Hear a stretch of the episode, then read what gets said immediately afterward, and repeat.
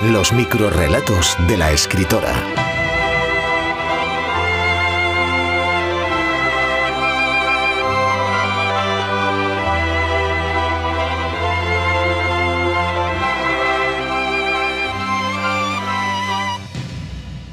Sí quiero. Por fin ha llegado el gran día. Marta se casa.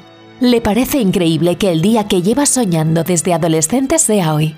Está nerviosa, temblorosa, pero sabe que entrega su amor al hombre correcto. Es bueno, todos hablan bien de él.